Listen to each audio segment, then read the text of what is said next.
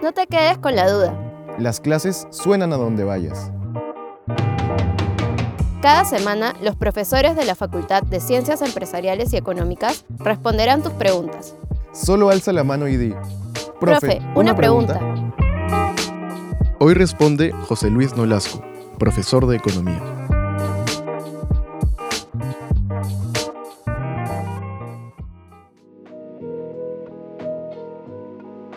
¿Qué es la macroeconomía?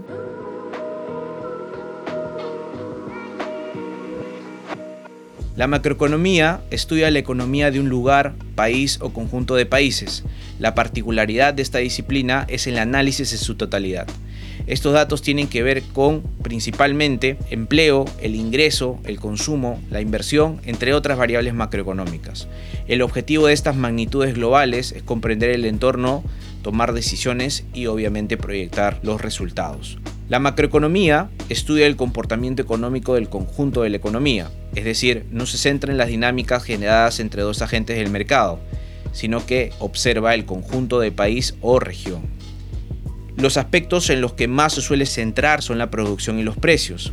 Así, ambos se analizan con el fin de tomar las decisiones de política económica. La macroeconomía es útil porque nos permite analizar la mejor forma de conseguir los objetivos económicos de un país. Es así que la macroeconomía está muy relacionada a la política económica. La política económica es súper útil pues presenta las herramientas de política fiscal o política monetaria las cuales son las acciones que puede tener el gobierno o un banco central para poder ayudar a un país a mejorar el crecimiento económico de largo plazo. Finalmente, hoy en día se habla mucho de la macroeconomía de la economía abierta, pues esta estudia cómo el crecimiento, la estabilidad de precios, los ciclos económicos y el empleo de una economía son afectados por el comercio internacional de bienes y servicios. El equilibrio macro de una economía abierta como la peruana se caracteriza por lograr el equilibrio interno, es decir, estabilidad de precios, nivel de producción y desempleo en su nivel natural mínimo. Y simultáneamente el equilibrio externo, tipo de cambio que equilibre el mercado de moneda externa y que resume las transacciones en bienes y servicios y activos en el exterior. Al ser Perú una economía pequeña y abierta, los eventos externos tienen un impacto significativo en el ciclo económico, crecimiento e inflación. ¿Cuáles son las principales variables que estudia la macroeconomía?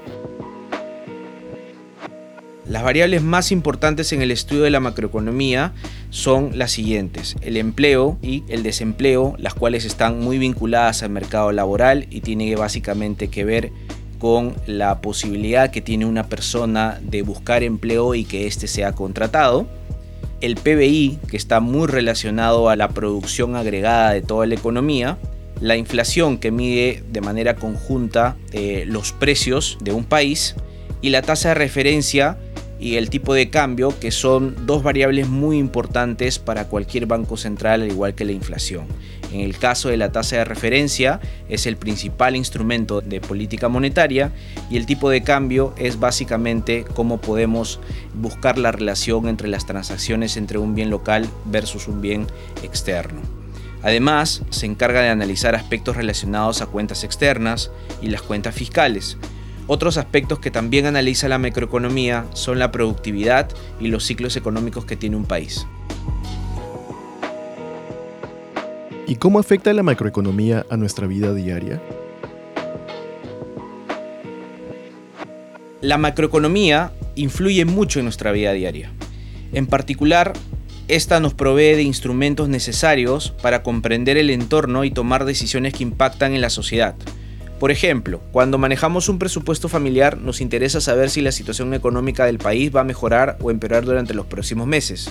Si la economía probablemente entre en una crisis o una recesión, las familias van a ajustar su consumo y eso también se va a ver afectado en el presupuesto personal. 2. La incertidumbre macroeconómica puede afectar las inversiones de las empresas. En función de nuestra mayor propensión o aversión a riesgo, se tomará la mejor decisión de inversión. Esto, en el corto plazo, puede afectar tanto las decisiones de inversión como de consumo. Un concepto macroeconómico clave para los inversores y ahorradores es la inflación. La macroeconomía facilita que entendamos qué es la inflación y ayuda a comprender los rendimientos de nuestras inversiones. Y lo mismo sucede con los tipos de interés, que están supeditados al contexto macroeconómico.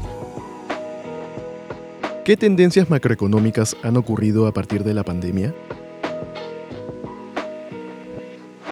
Durante el 2020, varias economías en el mundo fueron severamente afectadas por la pandemia, ocasionando que en diversos países se realicen diferentes medidas de política económica, tanto en materia fiscal como monetaria, a través de apoyo a empresas, hogares e impulsando la liquidez y el crédito. En el caso peruano, la economía se contrajo 11%, Posteriormente, durante el 2021, y en línea con una masiva vacunación en el mundo, los diferentes países disminuyeron restricciones sanitarias y la actividad económica global fue recuperándose.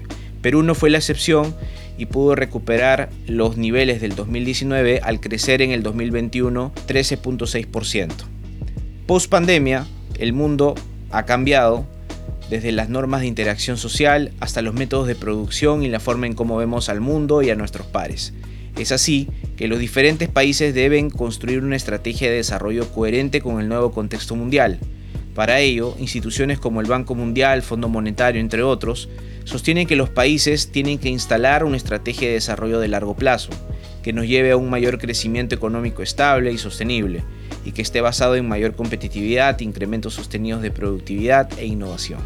Por lo tanto, lo que nosotros debemos tener en cuenta como sociedad es lo siguiente. En primer lugar, debemos tener un presupuesto sujeto a nuestras necesidades y a nuestras decisiones a futuro. Dos, debemos tener en cuenta cuál es el contexto macroeconómico que viene teniendo el país. Y finalmente, sujeto a los dos anteriores, saber en qué momento es bueno tomar decisiones de inversión.